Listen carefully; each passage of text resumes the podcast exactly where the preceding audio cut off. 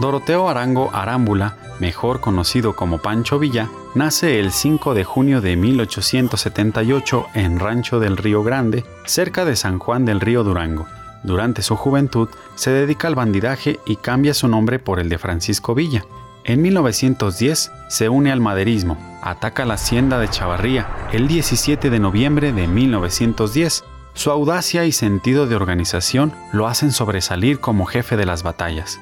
Al enterarse Villa del asesinato del presidente Madero, lucha junto con Carranza, quien lo nombra general brigadier. Su popularidad crece porque realiza acciones justicieras que le ganan la admiración de los campesinos y llega a ser nombrado el Centauro del Norte por los estados de Chihuahua, Durango y Coahuila. También Villa fue un gran propagandista, ya que realizó un contrato con la Mutual Film para grabar sus batallas y el manejo de la prensa escrita norteamericana lo hicieron pronto un personaje de novela y de película en Estados Unidos y México.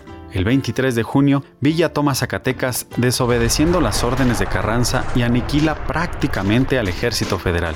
Otro de los hechos recordados de Villa ocurrió el 9 de marzo de 1916, cuando, al mando de 360 hombres, asaltó la población fronteriza de Columbus, en Nuevo México, esto en represalias porque se le impidió el paso de pertrechos y se le congelaron sus cuentas en el Columbus State Bank.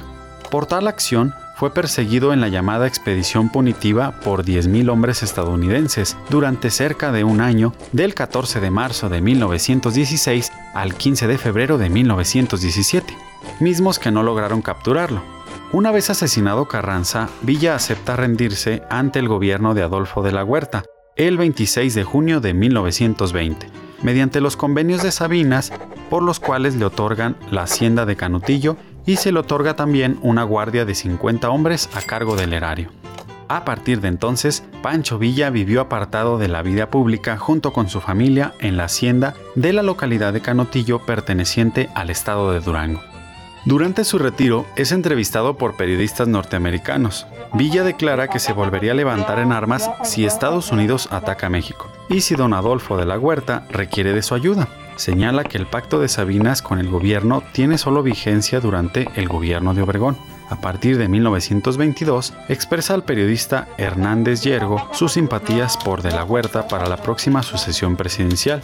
También manifiesta su deseo de ser gobernador de Durango. El 20 de julio de 1923, Villa partió hacia Hidalgo del Parral, ciudad ubicada al sur de Chihuahua, donde pretendía reunirse con algunos de sus camaradas para partir posteriormente, junto con ellos, hacia Río Florido, donde debía asistir al bautizo de un hijo de un amigo. Antes de partir, sus palabras fueron, Parral me gusta hasta para morirme. Villa era consciente de que su antiguo enemigo Álvaro Obregón, presidente de México en ese momento, estaba decidido a asesinarlo. Ese día rehusó la escolta de 50 hombres que habitualmente iba acompañándolo y marchó acompañado por cinco hombres, entre los cuales incluía al general Trillo y un asistente de confianza, Daniel Tamayo. Conduciendo él mismo su Dodge Brother, comenzó a atravesar la ciudad de Parral.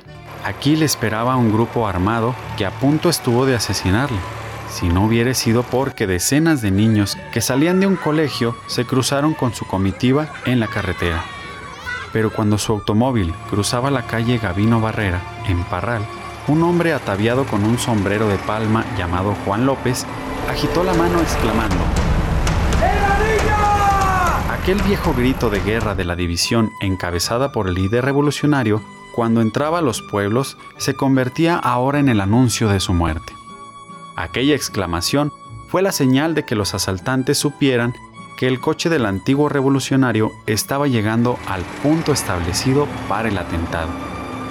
Tras girar por una calle, el vehículo quedó en un punto ciego de la curva, donde aguardaban los asaltantes para abrir fuego. Los asaltantes dispararon una nube de proyectiles, se dice que unos 150, que destrozaron los cristales del vehículo. Trece balas atravesaron el cuerpo del centauro del norte, causándole la muerte instantánea. Los pistoleros encargados de matar a Pancho Villa fueron Jesús Salas Barraza, un diputado local, su cómplice Melitón Lozoya y el general zacatecano Joaquín Amaro. La autoría intelectual se atribuye al presidente Álvaro Obregón y a su sucesor Plutarco Elias Calles, que al parecer respondieron así a las demandas del gobierno de Estados Unidos, cuyas condiciones para reconocer la legitimidad del Estado mexicano pasaban por el asesinato de Villa. El cadáver de Pancho Villa no encontró reposo en el cementerio de Parral. Su cadáver fue profanado y decapitado. Su cabeza desapareció sin que al día de hoy haya sido encontrada.